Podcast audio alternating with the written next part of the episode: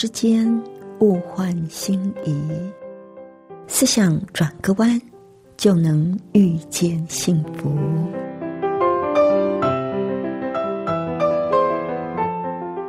这里是希望之声，我是唐瑶，邀请您和我一起在今天遇见幸福。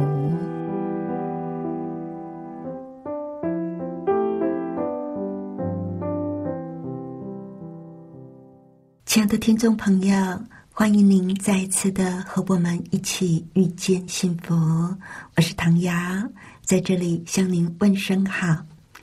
今天在节目里，想要和您分享的是一名生长者母亲的心声。到底作为一个生长者的母亲，她的辛苦，她的收获又是什么呢？待会儿音乐声后。再来跟您分享喽。那在节目的一开始，我们先来欣赏一首优美的诗歌。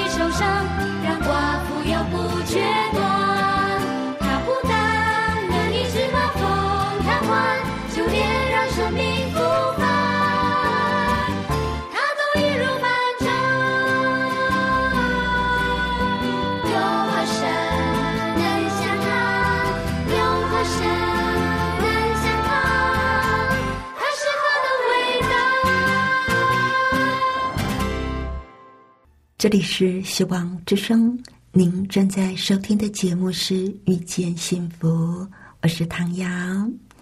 今天在节目里要和朋友您分享的一篇文章，是曾经刊载在《读者文摘》上的一篇文章。他们名字呢叫做《作为一名生长者的母亲》。作者说，他女儿生下来，他们就发现。他跟正常的孩子不一样。当他们伸手指给他的时候，他不会用手握住。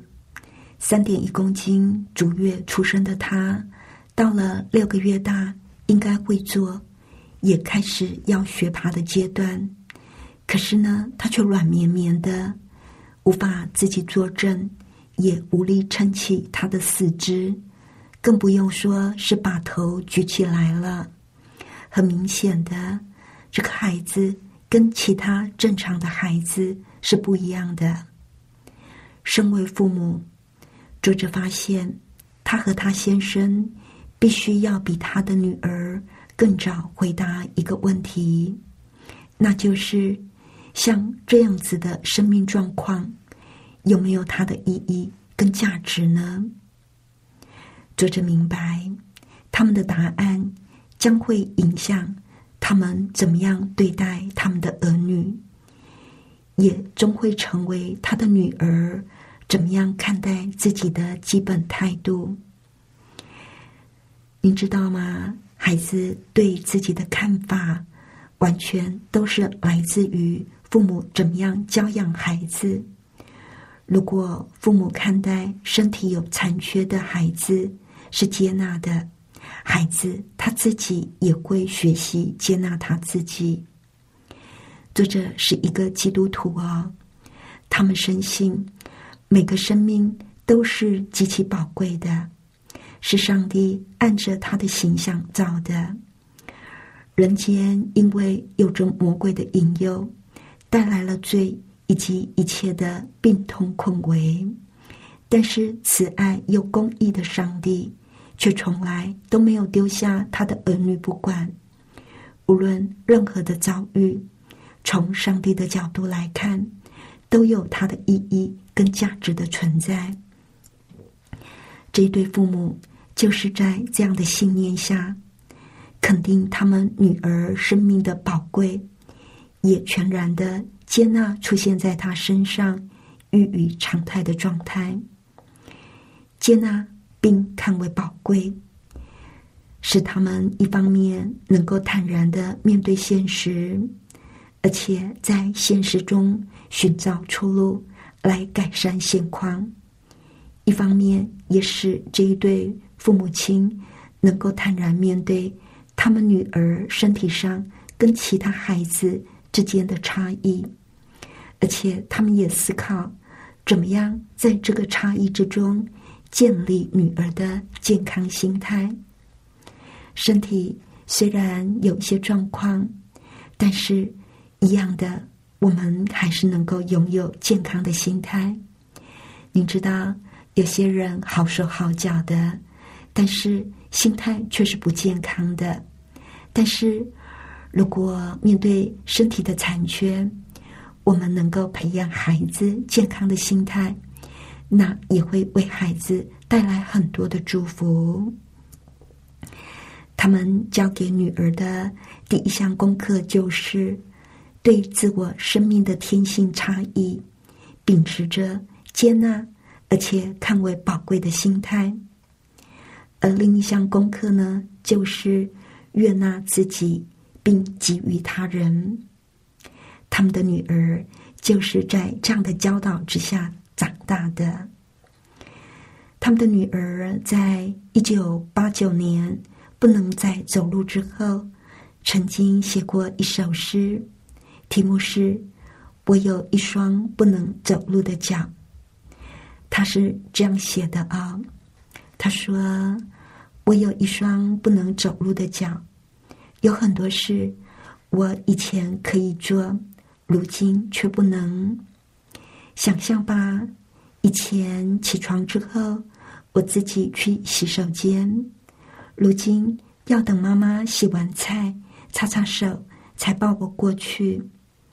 以前我在暗暗的房间里摸索着灯的开关，如今我要花费家人的时间，才能让灯亮起。以前我和同学们玩后抓先的游戏。如今，我只能坐在轮椅上，尝试去感受那群小朋友的快乐。以前，我有空便到附近同学的家玩。如今，有个朋友愿意陪我一个小时，我就已经很开心了。可是，以前我把家人当作世界的一部分，如今。我把帮助我的每一个人当做我的一部分，很棒的一首诗啊！这个小女孩虽然在脚不能走之后，发现很多情况都有了变化。以前呢，什么都可以自己来，以前可以跟小朋友玩，可是现在这些都变成奢侈了。但是，这个有缺陷的小女孩却明白，现在的她需要别人的帮助才能够存在，所以她把每一个帮助她的人都看作她的一部分。她接纳自己生命的缺陷。也为着每一个对他伸出援手、付出爱的人事物而感恩。对一个小女孩来说，有这样的体会，真的是相当不容易的啊！而这也来自于他父母亲对他的教导。虽然他的身体有缺陷，跟别人不一样，但是他完全的接纳他的残缺。他也悦纳自己，并且也给予他人。还有，他拥有最宝贵的心灵，就是感谢的心。作为一个生长者的母亲，当然需要比一般的父母付出更多的耐心、更多的体力。作者就体会到，生命的课题常需要活出来的见证和耐心等待。等他的成熟，等他自己愿意，而幽默会是平凡生活中耐心等待极好的润滑剂。幽默不是随便，不是乱开玩笑，幽默是接受生命的真相，却不被现实捆绑的豁达。作为一名生长者的母亲，特别是她是个。正在成长中的少女，许许多多生活上的平凡琐事是没有别人可以代劳的。怎么样使平凡的生活不成为另一个制造产障的机器或者是工厂？作者以为最有效的方法就是加入欢笑的声音。他女儿小时候跟他在一起最快乐的时光。大概是每天洗澡的时候了，他们常常利用洗澡的时间唱歌、背古诗、讲学校生活、提出问题、一起思考、各自回答。他女儿在他的一首诗里呢，就这样写着：有一次，妈妈把我从浴室的椅子抱到轮椅上的时候，因为妈妈说了一个笑话。所以我笑得没办法出力，使妈妈觉得我很重。妈妈竟然说：“不要像拉肚子一样软趴趴的，好不好？”此话一出，我们俩更是笑得不成样了。就是像这样的欢笑，这样的幽默，减轻了他们生活上的苦涩与无奈。在喜乐中生发出新的盼望与创造力。在他女儿上小学四年级的时候，作者进入神学院读道学硕士，在将近四十岁的年纪重做学生，对他而言意义非凡。他记得用英文读希腊文的那一年。上学期期末考之前，他好不容易把所有的资料全都整理完了，脑子却一片空白，想不出任何一个字。他非常的慌乱。在他带他女儿上床的时候，作者就把他的困境告诉他女儿。没想到他的女儿竟然对他说。妈妈，一个字一个字慢慢读，总有一天你会记得的。后来，作者把这一句话写在他的希腊文课本上，伴着他读完了那一年。一向都是他在教导女儿的，没有想到，当他遇见读书瓶颈的时候，女儿竟能够反过来。教母亲读书的要领。而就在作者废寝忘食、专注于学习之际，他女儿的身体也日益的衰弱，终至不能走路。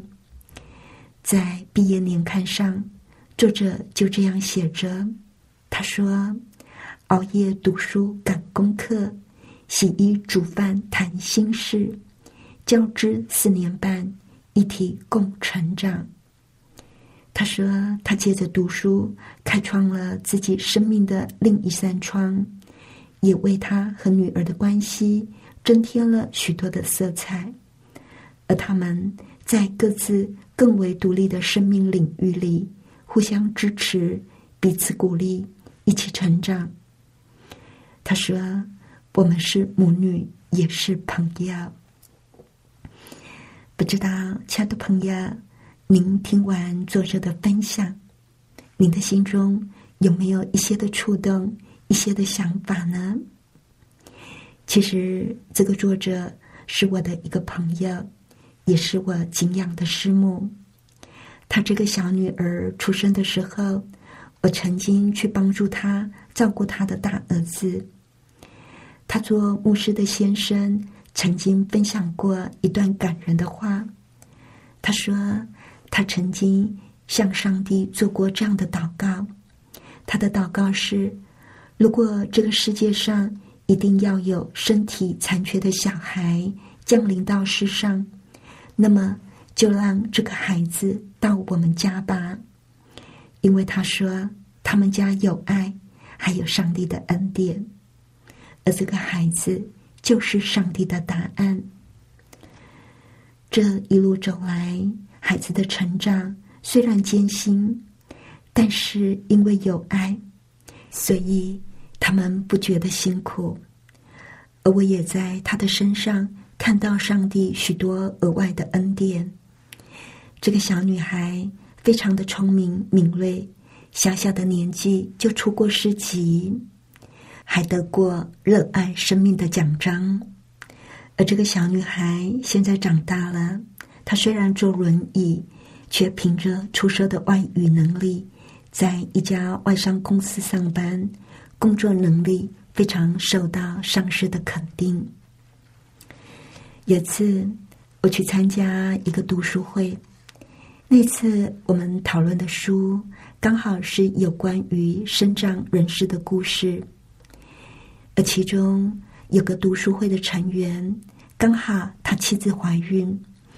他就说，他每一次陪高龄的妻子做产检的时候，心里总是有一点忐忑不安。万一孩子不健康，那该怎么办呢？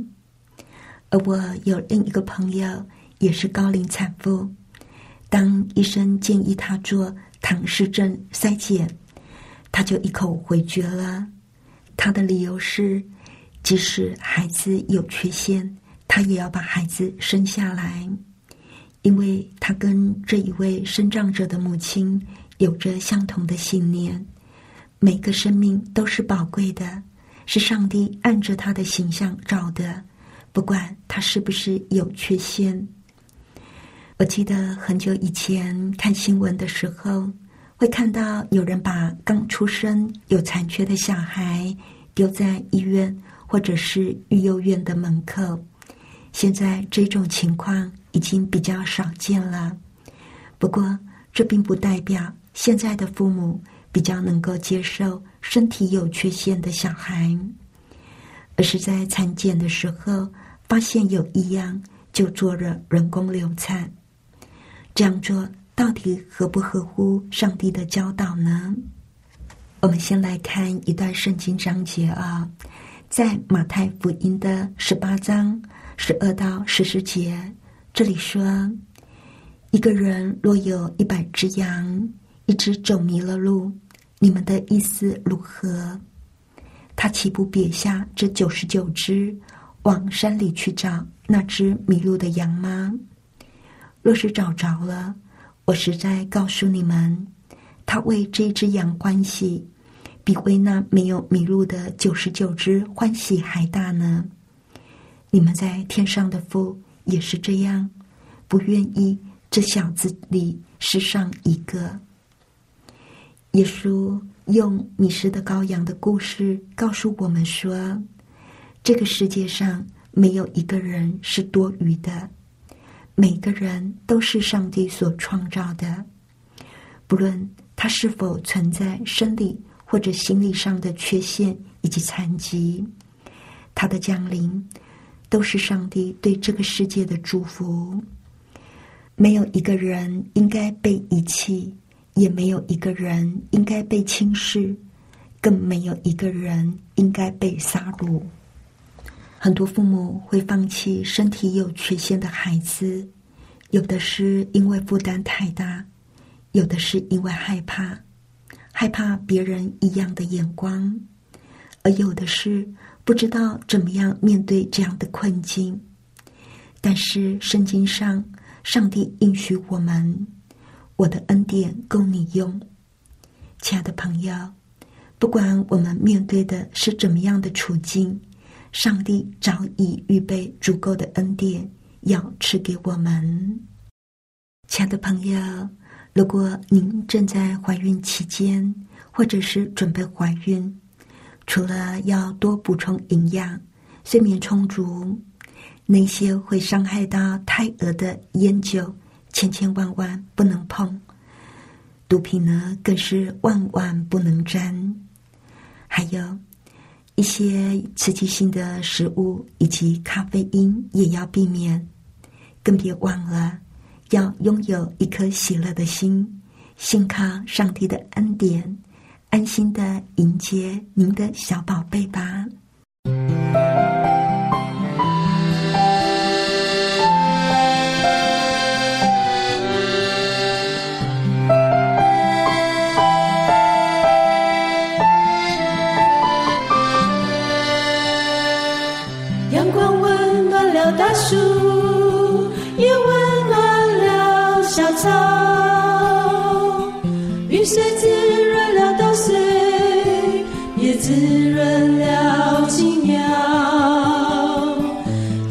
山谷它逍遥，一直都不能少。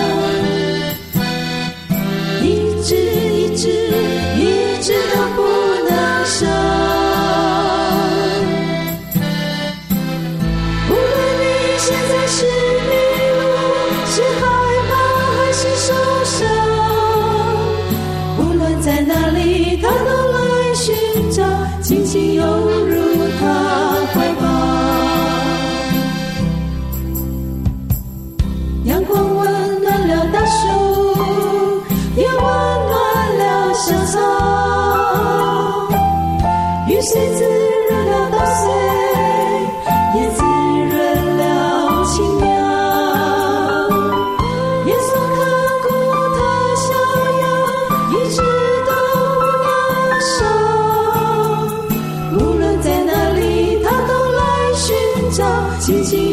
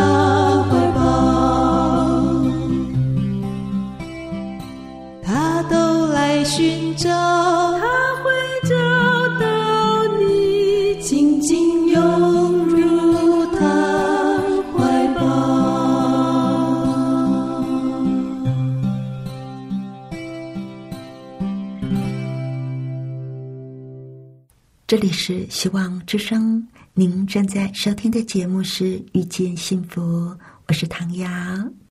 谢谢您收听我们今天的节目，愿上帝赐福您以及您的家人。我们下一次同一时间再会喽，拜拜。喜欢今天的节目吗？或是您错过了精彩的部分，想再听一次，可以在网上重温。